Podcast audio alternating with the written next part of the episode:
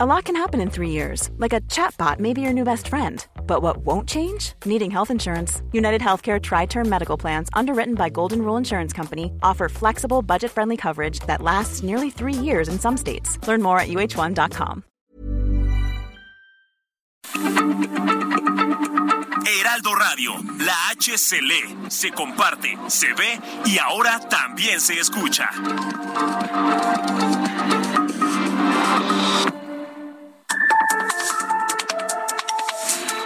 Norte a sur, las coordenadas de la información. Con Alejandro Cacho.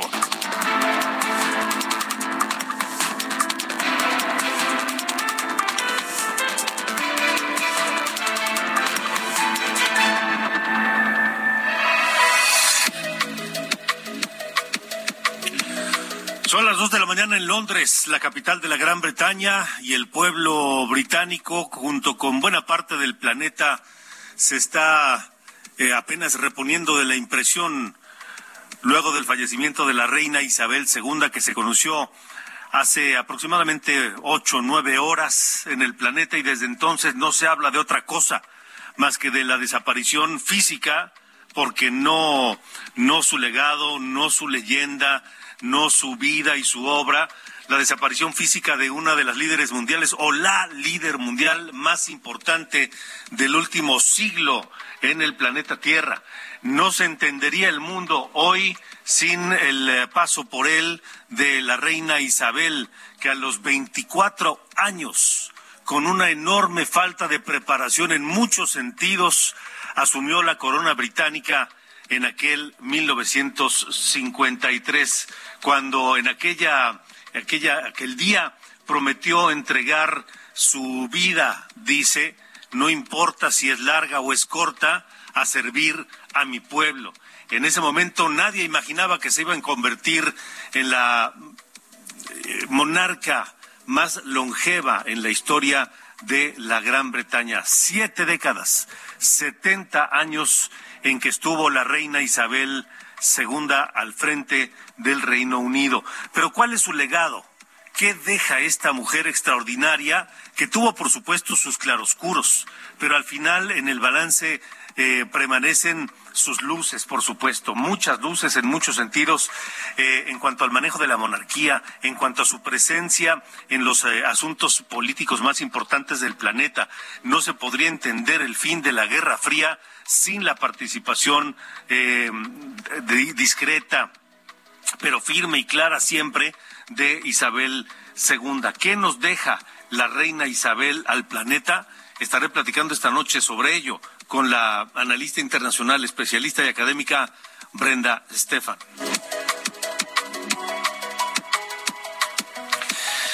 En temas, eh, por supuesto, de México, sigue siendo de enorme polémica esta iniciativa del presidente López Obrador para que la Secretaría de la Defensa Nacional asuma pues eh, la operación de la Guardia Nacional que tenga el control operativo, financiero y administrativo de la Guardia Nacional. Pero, pero esta iniciativa que se está por discutir o que ya se está discutiendo en el Senado de la República y que fue aprobada de manera express por los diputados de Morena, por la Cámara de Diputados con la mayoría de Morena, esta iniciativa propone otorgar fuero militar a los integrantes de la Guardia Nacional. ¿Qué significa eso? pues que, podrían quedar en la impunidad cualquier violación a los derechos humanos. Sobre este tema hablaré con Leonardo Núñez, director de la Unidad de Investigación Aplicada de Mexicanos contra la Corrupción y la Impunidad.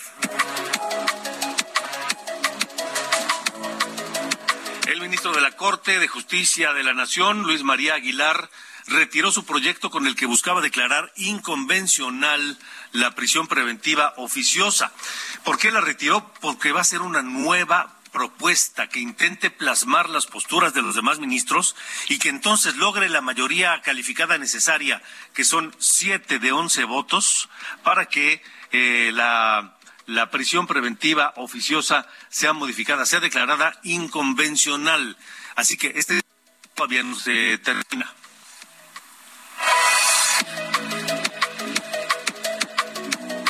con Juan Ricardo Pérez, el director de Central de Política, sobre qué está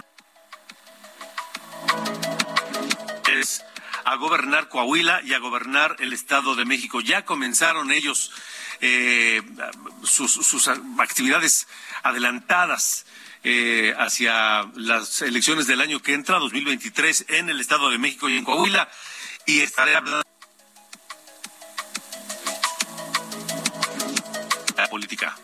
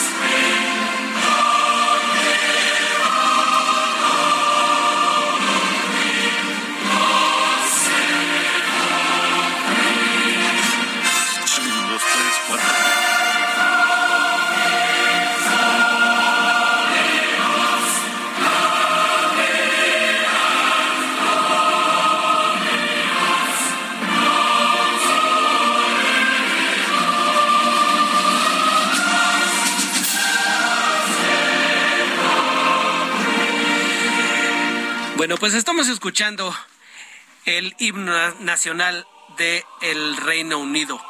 Es un tema que, pues de hecho oficialmente no es el, himno, sino es una canción patriota que fue adoptada precisamente como tal. Y lo escuchamos a propósito de la muerte de la reina Isabel. Cabe señalar que cuando la corona es ocupada por un hombre, esta canción se llama God Save the King pero ahora, hasta el día de hoy, la canción se venía cantando como God Save the Queen. Alejandro, es como se recuerda a la reina y en este caso, a partir de hoy se estará cantando God Save the King en honor a el rey Carlos III, quien, pues, ¿quién iba a decirlo? Hoy por la mañana amaneció como príncipe y anochece como rey, Alejandro. Así es, así es, eh, Ángel Arellano, una historia que llevará varias semanas, tal vez algún par de meses, posiblemente un poco más, la coronación de Carlos III y por supuesto todas las honras fúnebres a las que eh, le rendirán a la reina Isabel II, una mujer cuya fortaleza, cuya inteligencia, cuya prudencia, eh, pues dejó marcado al mundo la segunda mitad del siglo pasado y lo que va de este 70 años de reinado eh, allá en la Gran Bretaña y que, insisto, ella conoció papas, conoció, por supuesto, primeros Sí, 70 años de una historia prácticamente de, todo el mundo. Y ahora, ahora escuchamos God Save the Queen, que es una loa a la reina. Dios salve a nuestra gloriosa reina, larga vida a nuestra noble reina. Pero la banda Sex Pistols también hizo una canción llamada igual, God Save the Queen, solamente que este es un ataque a la monarquía y en especial a la reina. Vamos a escuchar un fragmento.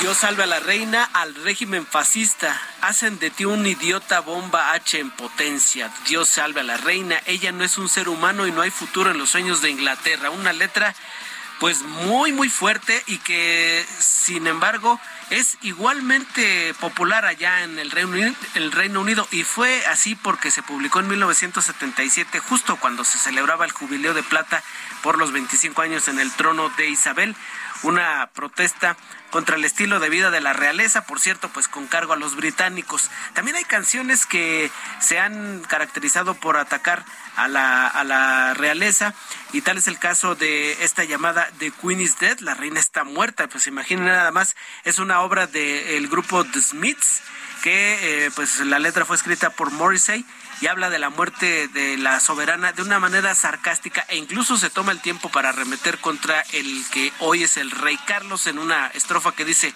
yo digo Charles, nunca anhelaste para aparecer en la portada del Daily Mail vestida con el velo de novia de tu madre. Vamos a escuchar ahora una parte de, de Smiths y The Queen is Dead.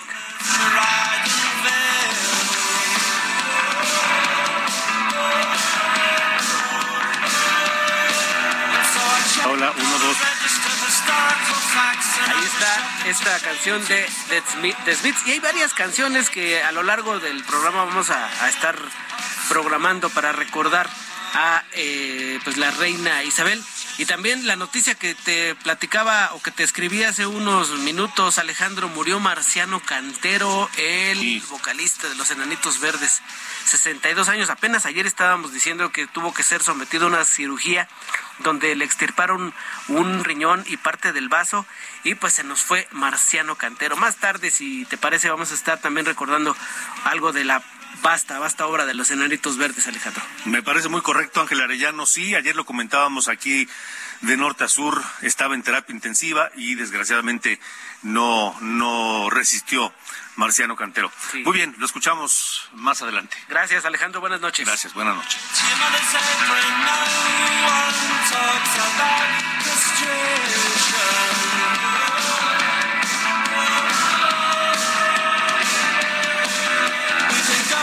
De norte a sur, con Alejandro Cacho.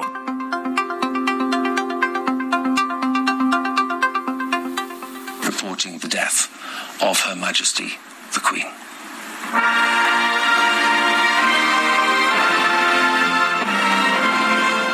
La reina Isabel II murió hoy 8 de septiembre de 2022 en su residencia de Balmoral, en Escocia, a los 96 años, después de un reinado de 70 años. Fue a las 6 y 30 de la tarde, tiempo de Inglaterra, y 12.30, tiempo de la Ciudad de México, cuando se comunicó sobre el fallecimiento de la reina, anunció el Palacio de Buckingham en un comunicado oficial. Elizabeth Alexandra Mary Windsor nació el 21 de abril de 1926, pero como hija mayor de Alberto, el duque de York, y Elizabeth Bowes Lyon, no estaba en línea directa para convertirse en reina. El padre de Isabel se convirtió en rey luego de que su tío abdicara la corona, por lo que ella resultaría heredera al trono.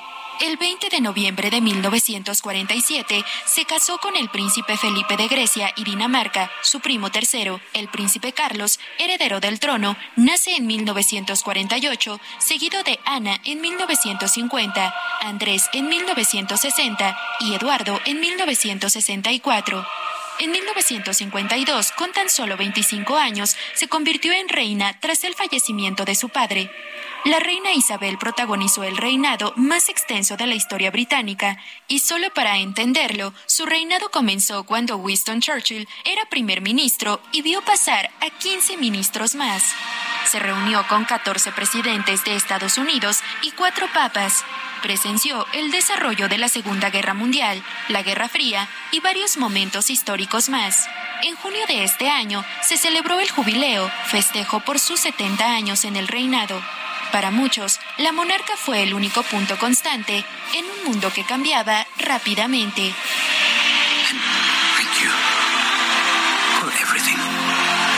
That's very kind.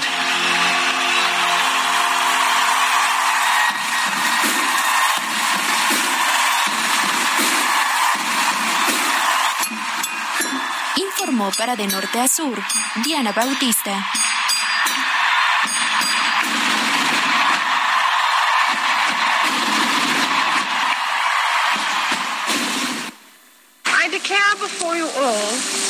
That my whole life, whether it be long or short, shall be devoted to your service and to the service of our great imperial family to which we all belong.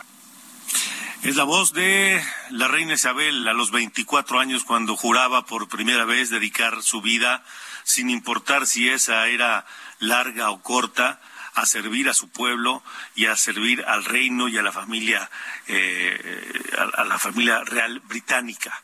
Era la reina Isabel que a los 24 años llegaba con enormes carencias porque, porque nunca fue a la escuela porque nunca la prepararon para ser, la, prepararon para ser reina, para tener buenos modales, para tratar este, en, las cortes, eh, tener un, buen desempeño como reina o como princesa, pero jamás para tratar los asuntos de jefe de Estado a los que se iba a enfrentar a partir de que llegó a la corona británica en 1953. Y vaya que el mundo cambió delante de los ojos y delante del escritorio y delante de las decisiones de la reina Isabel. Esta noche eh, saludo a la doctora Brenda Stefan, analista internacional, académica también, eh, que, nos eh, acompañe hoy de norte a sur para comentar, hablar del legado de la reina Isabel. Brenda, gracias por estar aquí. Buenas noches. Estimado Alejandro, muy buenas noches. Un gusto estar en tu programa. Igualmente, gracias. ¿Qué nos deja la reina Isabel II? ¿Qué le deja al mundo, más allá de la pompa y de la enorme polémica que hay en torno de, la, de las monarquías en el mundo? Pues eso es eh, quizás algo de lo más curioso, Alejandro, que en un momento, en pleno siglo XXI, eh, con comunicaciones que permiten exhibir quizás los excesos, etcétera, uno pensaría que la monarquía británica estaría muy debilitada y sin embargo la figura de la reina la sostenía, la mantenía firme, a pesar de que hubiera críticas a otros miembros de la familia, la prensa británica, el pueblo británico tenía una especie de capel a esta reina, eh, la reina Isabel II, que de alguna manera era pues como una conexión con la historia británica, porque tuvo un reinado de siete décadas, entonces para los británicos era una liga, incluso pues pues con la historia de, de, un Reino Unido más poderoso, a veces se nos olvida que el Reino Unido fue eh, pues en su momento el imperio más grande del mundo.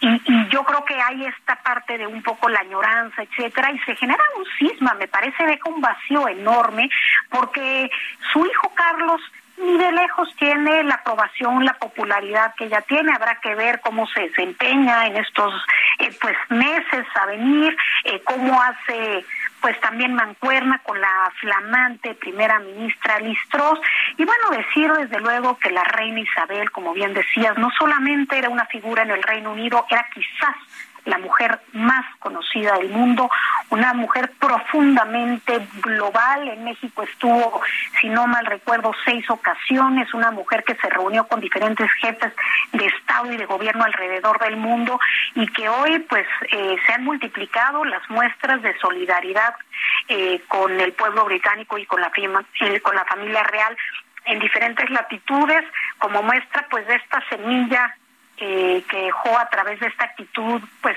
prudente, diría yo. Si alguien le preguntara, si alguien me preguntara si la reina era de izquierda o de derecha, pues sería prácticamente imposible decirlo a pesar de que era una monarca y uno pensaría quizás más hacia la derecha, pero en realidad eh, siempre mantuvo esta prudencia en temas políticos, incluso en el tema del Brexit, Brexit, etcétera, y quizás eso fue una de las razones que le ganó el cariño del pueblo británico.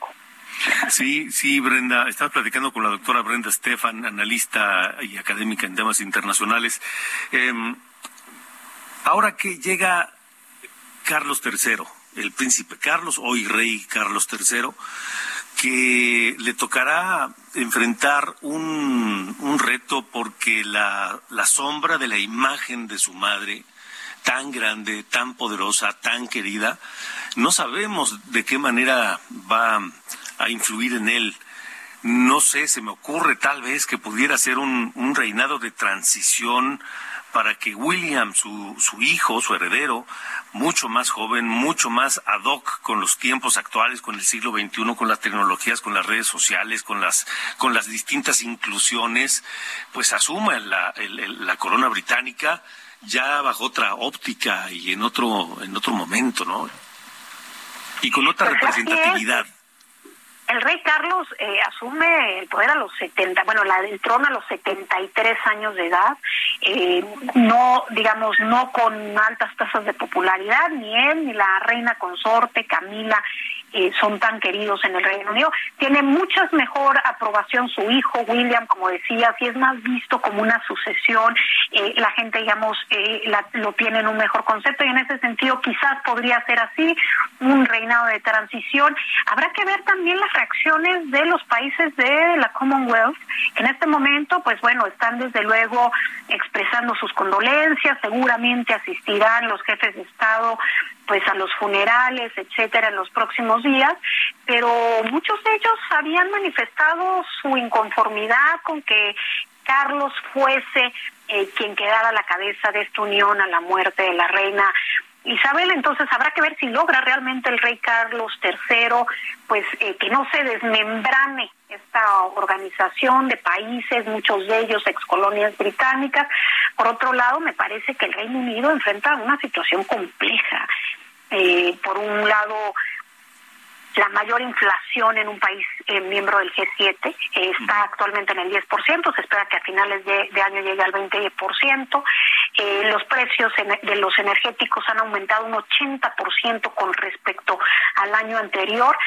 En algunos países de Europa hay sistemas, digamos, de subsidios gubernamentales que hacen que el precio, el aumento de los precios de los hidrocarburos no lo siente el usuario final, la familia en su casa. En el Reino Unido no es no es el caso y pues eh, los británicos están sintiendo esto y se ha generado una ola de huelgas tremenda como no se había visto en décadas en el Reino Unido. Entonces, un momento álgido política y socialmente en el Reino Unido, un mundo pues también convulso, estamos ante la mayor crisis geopolítica que vive el mundo desde el, desde el fin de la Guerra Fría y sin duda el Reino Unido es una potencia geopolítica, es un miembro del Consejo de Seguridad de Naciones Unidas, es una de las principales economías del mundo y un jugador, digamos, de la política internacional. Entonces, eh, realmente son demasiados cambios, se ve como se voltea, digamos, una página de la historia eh, con este fallecimiento de una mujer pues que estuvo a la cabeza de un poder geopolítico durante décadas. Enorme, enorme poder geopolítico. Eh, como decías hace un rato, Brenda Stefan, el Reino Unido llegó a ser el mayor imperio del planeta, tal vez después de aquel eh, imperio romano de Julio César. Así es, en su momento gobernaba, que, que la población mundial era otra, eran otras las proporciones, pero más de 400 millones de habitantes. Entonces, eh, tenía tentáculos en todos los continentes. Ahora, em, ¿le va a hacer falta al mundo una figura como la de la reina Isabel II con su con su con su mano izquierda, pero también con una mano derecha muy firme, con su prudencia, con su inteligencia. Pues mira, es, esto que dices de su mano izquierda es interesante porque hay una anécdota incluso en donde ella recibe al futuro rey de Arabia Saudita en ese momento, Abdalá, lo recibe a finales de la década de los 90 justamente en el castillo de Balmoral y después de comer le dice vamos a dar un paseo y ella se pone al volante y maneja con, con el futuro príncipe de Arabia Saudita, un país mm. donde estaba prohibido que las mujeres conducieran, lo, eh, lo lleva de copiloto. Entonces, el mensaje era clarísimo, enviaba este tipo pues de mensajes sutiles sin incomodar, buscando transmitir su visión en, en diferentes arenas. Eh, yo creo que desde luego el mundo vive un momento complejo, como telón de fondo tenemos la guerra en Ucrania que ha traído diversas crisis o, o que de alguna forma enmarca ciertas crisis que se ven hoy eh, incluso en gobiernos como el Italia, la caída de Boris Johnson en el Reino Unido, eh, pues la derrota del partido de Manuel Macron en las legislativas en Francia. Es decir, eh, creo que particularmente en Europa se viven momentos eh, complicados. Habrá que ver qué sucede, cómo será la relación del Reino Unido con el mundo en un futuro pues cercano con esta dupla Carlos III y Liz Truss, ambos eh, flamantes en sus posiciones. Eh, Brenda, brevísimamente, no sé si el mundo se quedó sin un liderazgo de la dimensión, no solamente de, de la reina Isabel, sino de Angela Merkel. Eh, ya no están en sus posiciones y van a hacer falta. Ya no están y no hay muchos nombres. desgraciadamente, Alejandro, si nos ponemos a pensar ahorita tú y yo, ¿quiénes de los jefes de Estado actualmente pudieran ser íconos de liderazgo global, pues realmente no, no se asoman muchos nombres y bueno, pues eso en un momento como este es, eh, es lamentable. Lo que es cierto es que el cariño, que independientemente de las críticas que se le pueda hacer a la monarquía, no está claro que en términos del, del Reino Unido le dejaba más dinero que el que le costaba a la familia real con todas las críticas que se le puedan haber hecho, pero en términos mediáticos, de poder suave, de atracción turística, etcétera, pues era enorme lo que les dejaba la corona o lo que les deja y entonces habrá que ver hacia dónde va la corona británica, eh, si realmente se debilita o si hay cierta conciencia para buscar que, que siga adelante, pero por lo pronto las muestras de cariño ahí están. Doctora Brenda Estefan, gracias por haber estado de norte a sur con nosotros. Eduardo, un gusto haber estado con ustedes. Alejandro, perdón, un gusto haber estado con ustedes. Gracias, a ti por la invitación. Hasta luego, buenas noches. God Save the Queen, una versión rock del himno nacional de Reino Unido, escrito o hecho por Brian May. De norte a sur, con Alejandro Cacho.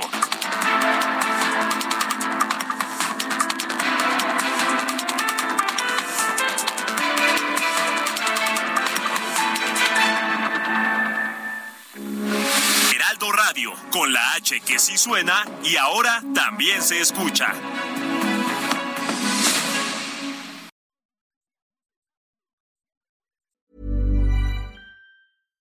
Here's a cool fact.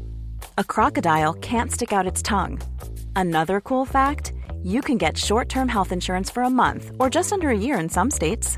United Healthcare short term insurance plans are designed for people who are between jobs, coming off their parents' plan, or turning a side hustle into a full time gig. Underwritten by Golden Rule Insurance Company, they offer flexible, budget friendly coverage with access to a nationwide network of doctors and hospitals. Get more cool facts about United Healthcare short term plans at uh1.com.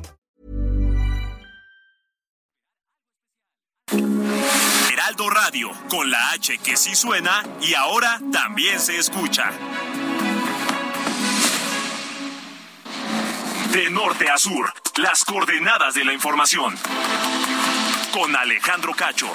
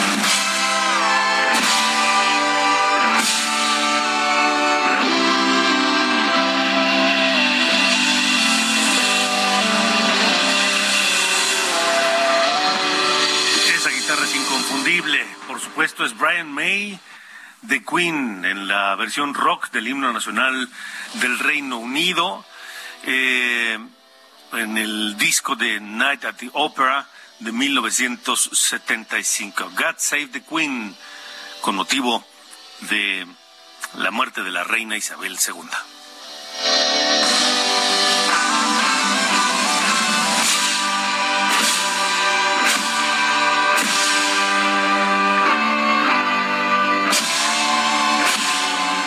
Norte a sur con Alejandro Cacho. Buenas noches, estas son las noticias de norte a sur. Secretario de Hacienda, Rogelio Ramírez de la O, entregó esta tarde a la Cámara de Diputados el paquete económico 2023 para su discusión, revisión y eventual aprobación. El secretario sostuvo que el paquete prioriza la inversión social al destacar que para el cierre de este año se prevé un crecimiento de 2.4% con una inflación promedio de 4.7%. Economía en México cerró agosto con una inflación anual del 8.7%, el mayor nivel desde diciembre del 2000, según datos del INEGI. La cebolla fue el producto que más encareció en agosto, seguida por la naranja, la papa y la tortilla. Por otro lado, el servicio de transporte aéreo disminuyó su costo, así como el precio del aguacate. El huracán Kai, categoría 1, tocó tierra en la bahía Asunción, municipio de Mulegé, Baja California Sur, informó el Servicio Meteorológico Nacional. Las autoridades de ese estado emitieron una alerta roja y solicitaron a la población permanecer en sus casas, mantener la calma e identificar zonas de riesgo.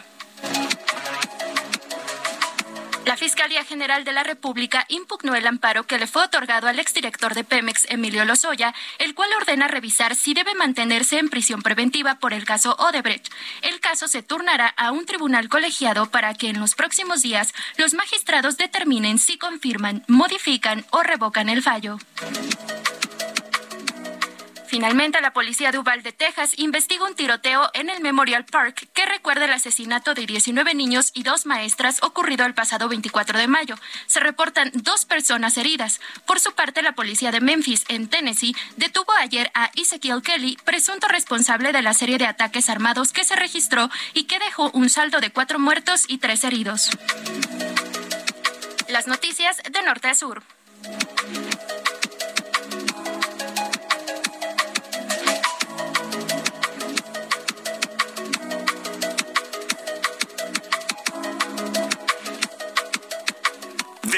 A sur, con Alejandro Cacho.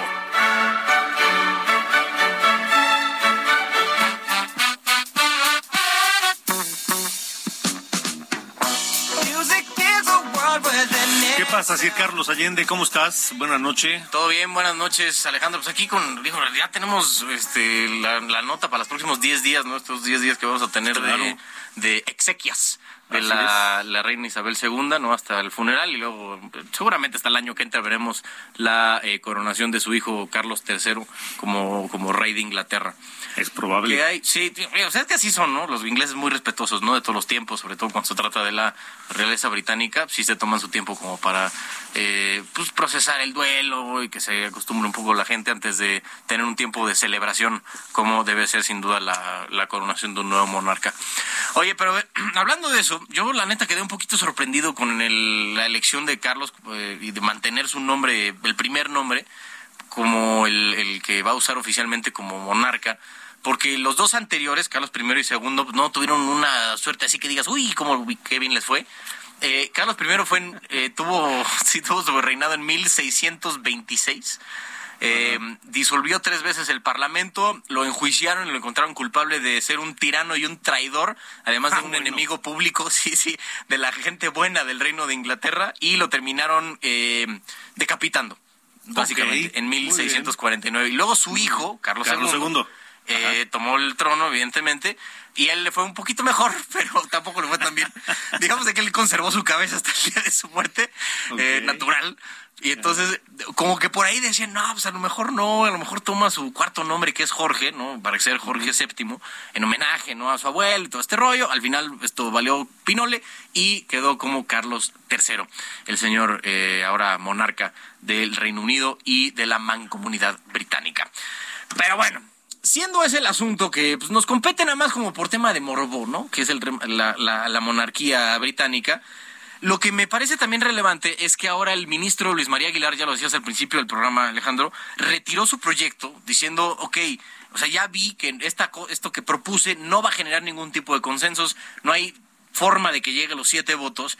Entonces lo retiramos y lo vamos a replantear tomando los argumentos que ya hicieron sus 10 compañeros para ver qué otra solución pueden ofrecer a este asunto de la eh, prisión preventiva oficiosa. O sea, es así lo quieren para aprobarlo, órale, así Sí, les va. tal cual. ¿no? Digo, pues es que si no, si va a haber una votación dividida de unos sí para unas cosas, otros para otras cosas no, como lo que pasó con la ley de la industria eléctrica, que fue un desastre la votación.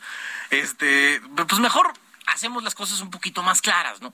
Y aquí creo que es muy sensato del parte del ministro Luis María Aguilar, porque hablé con muchos expertos en tema de derecho constitucional, seguramente tú también, y me decían que era muy preocupante que la Corte se abrogara a ellos mismos, se arrogara a ellos mismos la posibilidad de inaplicar partes de la Constitución. Y eso era lo que, lo que me... de- ya la- yo la neta no había pensado en eso, me lo dijeron y dije, pues es que sí, güey, sí tienen toda la razón. O sea, porque de facto va a tener un poder de decidir ellos que sí y que no se aplica a la Constitución.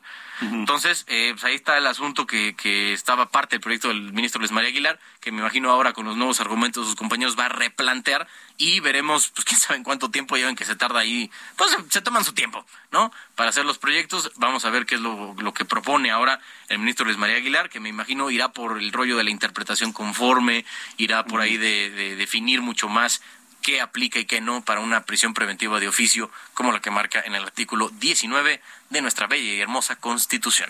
Pues este tema no se ha terminado, contrario a lo que espera y quiere Palacio Nacional. Correcto. Pues ya veremos la nueva propuesta. Sale, señor, gracias. Fuerte abrazo. Abrazo. De norte a sur, con Alejandro Cacho. Bueno, eh, en el Senado de la República se está discutiendo ya la iniciativa aprobada Fast Track sin moverle una sola coma en la Cámara de Diputados, iniciativa del presidente López Obrador, para que la Guardia Nacional esté bajo el paraguas, bajo el control operativo, administrativo, etcétera, de la Secretaría de la Defensa Nacional. Pero, siempre hay un pero. En esa misma eh, eh, eh, aprobación va a otorgar fuero militar a los integrantes. ¿Qué significa eso? Que lo que tanto ha presumido López Obrador en el sentido de que este no es un gobierno represor, podría verse altamente afectado porque estarían dándole fuero militar a quienes cometan abusos a los derechos humanos. Sobre esto escribe el maestro Leonardo Núñez, director de la Unidad de Investigación Aplicada de Mexicanos contra la Corrupción y la Impunidad, a quien tengo en la línea telefónica de norte a sur. Gracias por estar aquí, Leonardo. ¿Qué tal? Muy buenas noches, mi querido Alejandro. Encantado, como siempre, de poder platicar contigo y con tu auditorio. Qué delicado esto del fuero, ¿no?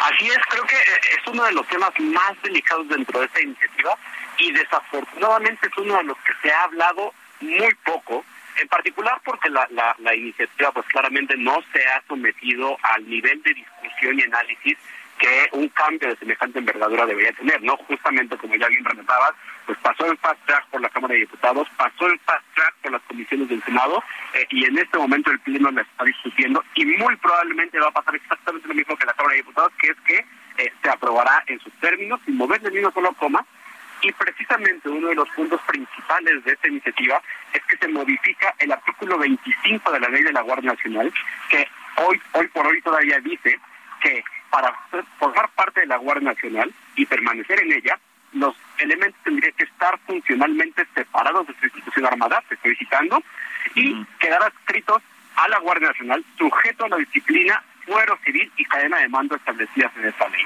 Es decir, los eh, elementos de la Guardia Nacional inicialmente estaban sometidos a la justicia civil, que es la justicia a la cual tenemos que responder todos, no llámense políticos, llámense policías, llámense ciudadanos. Al contrario de esta justicia civil existe el fuero militar que aplica, pues naturalmente, solamente a las fuerzas conferentes. Y lo que hace esta iniciativa es que se modifica este artículo 25 de la ley de la Guardia Nacional, junto con otra serie de modificaciones que de manera explícita señalan que ahora todos los elementos, en lugar de eh, estar adscritos al fuero civil, tendrán que responder a la justicia militar. Y esto puede parecer un cambio menor o un cambio trivial, pero desafortunadamente cuando volvemos a ver al todo el expediente pasado y presente del, uso del fuero militar, tanto en casos nacionales como internacionales en los que México ha sido sancionado, es evidente que el fuero militar dificulta el acceso a la justicia a las víctimas cuando el perpetrador es un militar. Eh, ¿Y por qué? Porque en un primer momento ellos son los primeros respondientes ante una violación de, a la justicia militar y los civiles tendrían que acceder en primer lugar a, los tribunales militares, ¿no? Y entonces tendrían que estar, eh, los militares jugarían un papel de juez y parte. Eh, y eso pues claramente ha tenido una gran cantidad de, casos en los que ha sido documentado y en los cuales pues claramente es una puerta gigantesca abierta a la impunidad, pero una de las fuerzas de seguridad que pues debería estar sujeta principalmente al respeto de los derechos humanos y la Constitución lo dice, tiene que ser civil. Ahora, Leonardo, ¿por qué nadie en el legislativo ha alertado sobre esto? Porque, bueno, de Morena y sus aliados lo entendemos, del PRI tal vez también lo entendamos, pero ¿y el PRD y el PAN y Movimiento Ciudadanos que no, no, no leyeron la iniciativa? Entiendo que no tuvieron mucho tiempo, pero pues son son muchos diputados que pudieron haberse repartido algunas este, partes de la iniciativa para leerla y entenderla, ¿no?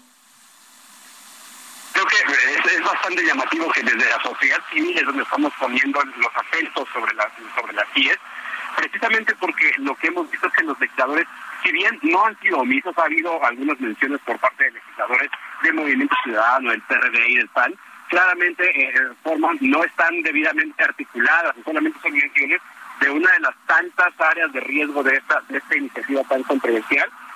Y una vez más, el gran tema es que esa discusión pues lo pueden mencionar los legisladores, pero si no se abre un parlamento abierto, si no se abre un proceso que eh, una reforma de semejante envergadura se discuta por días, no solamente en cuestión de minutos, pues también por eso no ha tenido la, presencia en los medios que debería tener.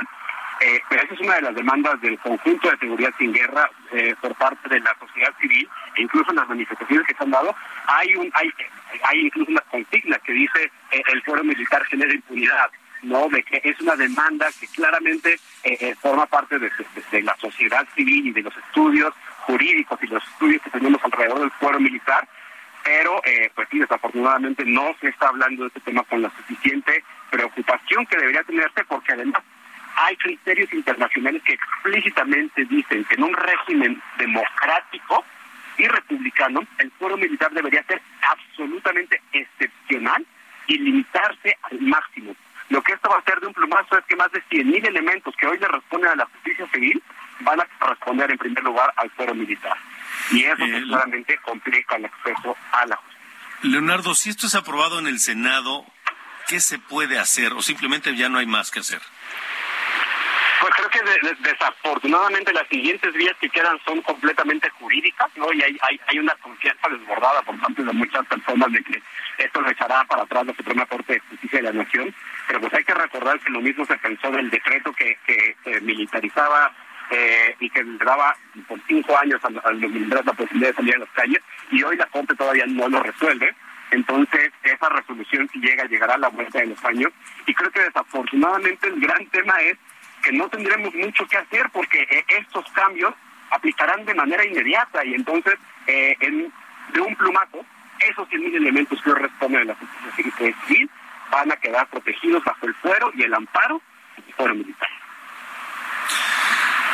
Bueno, pues eh, Leonardo, estaremos muy atentos a ver si alguien en el Senado o en diputados ya toro pasado puede responder sobre esto y, si hay alguna forma de modificar por lo menos la iniciativa para que no haya este fuero militar y esta impunidad garantizada en caso de violación a los derechos humanos. Así es, eso es lo que esperamos y por eso también estamos dando un seguimiento puntual a la discusión que se está dando en este momento en el Senado de la República eh, la votación claramente todavía no se ha dado, pero eh, claramente el, pronóstico no es muy alentador. De acuerdo. Leonardo Núñez, gracias por haber estado con nosotros. Encantado, muy buenas noches. Hasta luego, buenas noches. El maestro Leonardo Núñez, director de la Unidad de Investigación Aplicada de Mexicanos contra la Corrupción y la Impunidad. Son las 8 con 46 tiempo del centro del país. De norte a sur, con Alejandro Cacho. Bueno, ya sabemos que eh, en el Estado de México y en Coahuila va a haber elecciones el próximo año, elecciones para gobernador en los dos estados. Ya sabemos que hay em, aspirantes en ambos estados que están ya con todo en pos de la candidatura, porque aunque se les ponga un nombre ahí mañoso, tramposo, coordinadores de la defensa de la cuarta transformación. Sabemos que van a ser los candidatos al final de cuentas, caso de Delfina Gómez en el Estado de México y eh, caso de, no sé, tal vez Ricardo Mejía, el subsecretario de Seguridad en Coahuila. Vamos a esperar el tiempo. Pero también por el PRI, ya, eh, mejor dicho, por la oposición, ya hay, ya hay nombres que se están moviendo. Está Enrique Vargas del Villar por el PAN, está Juan Cepeda por Movimiento Ciudadano, está Omar Ortega por el PRD en el Estado de México. en, Coahuila está el ah, presidente municipal de, de Saltillo también ya. Ahora, esto lo ha analizado eh, Juan Ricardo Pérez como el, director de la Central de Inteligencia Política. Eh, se dieron a la tarea de recabar, analizar y dar seguimiento a la cobertura mediática de estos hombres y mujeres. ¿Y qué encontraron, eh, Juan Ricardo? Te saludo, buena noche. ¿Qué tal, Alejandro? Buenas noches. Pues con esta introducción brincamos directo a los datos, por ejemplo, porque lo que dices es muy preciso, ¿no? Entonces, ¿qué encontramos? Bueno, hicimos el estudio de los aspirantes en Coahuila exclusivamente de Morena. ¿Por qué? Pues porque, como todo mundo sabe, ya ahorita en el 2023 va a haber elecciones en Coahuila y básicamente hay tres tiradores. Hay que recordarle a la gente que como en el Estado de México es del se escogió a Delfina Gómez, por la paridad de género, ahora toca un nombre en Coahuila, ¿no? Y hay tres nombres que suenan por Morena. Uno es Ricardo Mejía, su secretario de Seguridad. El otro es el senador eh, Armando Guadiana y después está Luis Fernando Salazar. ¿Qué encontramos? A ver, del 100% de la cobertura mediática, el 84% es para Ricardo Mejía, el subsecretario de Seguridad, y de este 84% de su cobertura, el 70% es generado a través de las mañaneras. Él está todos los jueves en las mañaneras presentando pues, distintos casos de seguridad, unos positivos y unos negativos, pero por lo que vimos es el presidente le comparte la tribuna que es la mañanera, le comparte estos reflectores mediáticos y eso le ha dado una ventaja significativa respecto a sus otros dos eh, pues sus otros dos eh, a los otros dos aspirantes. Entonces, en ese sentido, el subsecretario tiene una ventaja. Después está eh, el segundo que más cobertura mediática recibió fue el senador eh, Armando Guadiana, con un 12%. Su cobertura estuvo centrada respecto a la controversia que existe hoy por hoy por los mineros que siguen atrapados. especuló que si las minas eran suyas, él salió a decir que no eran suyas. E interceptó al presidente, que esto es muy curioso, lo interceptó cuando el presidente hizo la gira en Piedras Negras.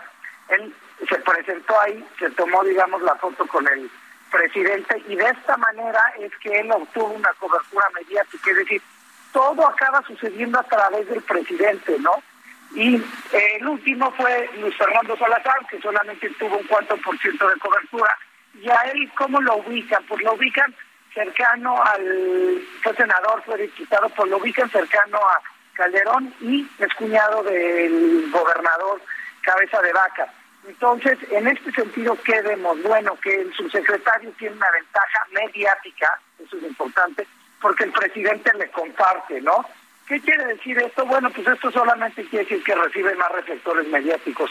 Si eso será traducido o no en que Morena o el presidente, porque no, no Morena, en que el presidente decide que, que él es el candidato, él será el candidato. Hay que recordarle a la gente que pues, no, no, no son encuestas, el presidente decide a quién pone como candidato, así lo ha hecho y así lo seguirá haciendo. Entonces, ahorita hay una contienda interna respecto de quién va a ser pues qué es lo que buscan, buscan la de esta cercanía con el presidente Paquet para que nos escojan como aspirantes a la, como candidatos de Morena. Sí. O sea, no importa la cobertura mediática, si es positiva, si es negativa, no importa lo que haga cada uno por su lado, lo que importa es el dedo del presidente, que el dedo del presidente los señale. Pues mira, yo creo que importa todo, pero sí, a ver quién tiene la decisión final, más allá de si van arriba en las encuestas y reciben más cobertura mediática, lo que más les acabaría interesando por mucho es el presidente diga que van a hacer ellos. ¿Por qué? Porque esa es la decisión que da de veras cuenta, ¿no? Todo lo demás suma, todo lo demás abona, porque pues porque existe una correlación muy clara entre cobertura mediática y posicionamiento en las encuestas, a mayor cobertura mediática, mayor es el reconocimiento de nombre y eso hace que, que, estén los aspirantes mejor posicionados, ¿no? Entonces, esto es algo que, que, publicamos el día de ayer en el Heraldo, hacia adelante, varias cosas, que o, al principio de la nota, de tu comentario, decías que en el Estado de México ya hay unos aspirantes definidos, pronto tendremos noticias respecto de la cobertura que están recibiendo los aspirantes eh, rumbo al Edomex. Y lo que vemos es que los de Morena se adelantan y se adelantan y entonces yo el ejemplo que uso es como correr un maratón. Si los aspirantes de Morena empiezan corriendo en el kilómetro 30, pues ya llevan una ventaja muy amplia respecto a la oposición, ¿no? ¿Por qué? Pues porque ellos primero tienen que cuadrar la, ponerse de acuerdo si va a haber alianza o no va a haber alianza, después escoger al candidato. Y mientras todo esto sucede, pues los de Morena ya están en campaña, ya tienen definidos, ya no hay rupturas, o por lo menos ahorita no ha habido rupturas, todo el mundo se disciplina, y pues es la tendencia que hemos visto, ¿no? Además es una tendencia esta que hemos visto en todas las elecciones, y hemos tenido, Morena ahorita gobierna 22 estados, en las 22 el presidente ha dicho quién es, y a pesar de que haya distintos eh, aspirantes, todos acaban disciplinando, que eso también es importante. Como en los viejos tiempos del PRI. Literalmente, ¿no? Ahorita lo están tratando, yo digo, de disfrazar de que si es una encuesta o no es una encuesta. Es un nuevo dedazo, es un dedazo más elaborado, es un dedazo del siglo XXI, por así, este, llamarle, pero no, no, no hay mucha diferencia ni en el comportamiento. Los políticos que hacen política y no es que la política haya evolucionado mucho, entonces, pues eh, las conductas van a seguir siendo muy parecidas, Alejandro. A través de la Central de Inteligencia Política, Juan Ricardo Pérez, gracias por haber estado con nosotros. Muchas gracias, Alejandro. Buenas noches. Hasta luego, buenas noches. Juan Ricardo Pérez, que constantemente, mes con mes, está publicando este tipo de estudios sobre cobertura mediática de los distintos aspirantes. En este caso ya escuchó al gobierno de Coahuila, pero también lo hace con los aspirantes a la presidencia de la República y ahora lo hará también con el Estado de México. Hoy murió la reina Isabel II, pero también murió Marciano Cantero, 62 años, músico, cantante, compositor argentino, un ícono del rock en español de Argentina, bajista y líder de la banda Los Enanitos Verdes. Nos vamos con él y después un especial de Heraldo Radio con la música que escuchaba que le gustaba a la reina Isabel II. Esto es Eterna Sol. Gracias y hasta mañana.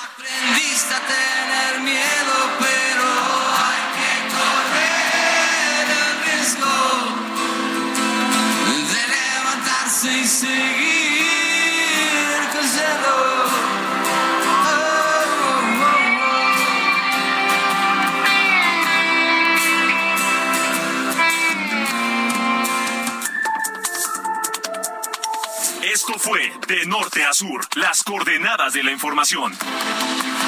Con Alejandro Cacho.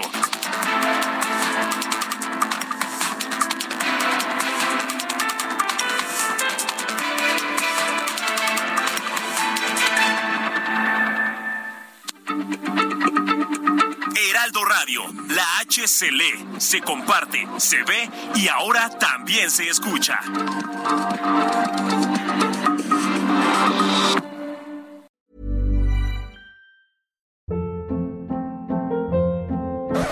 Hold up. What was that? Boring. No flavor. That was as bad as those leftovers you ate all week. Kiki Palmer here, and it's time to say hello to something fresh and guilt-free. Hello Fresh. Jazz up dinner with pecan-crusted chicken or garlic butter shrimp scampi. Now that's music to my mouth. Hello Fresh. Let's get this dinner party started. Discover all the delicious possibilities at hellofresh.com.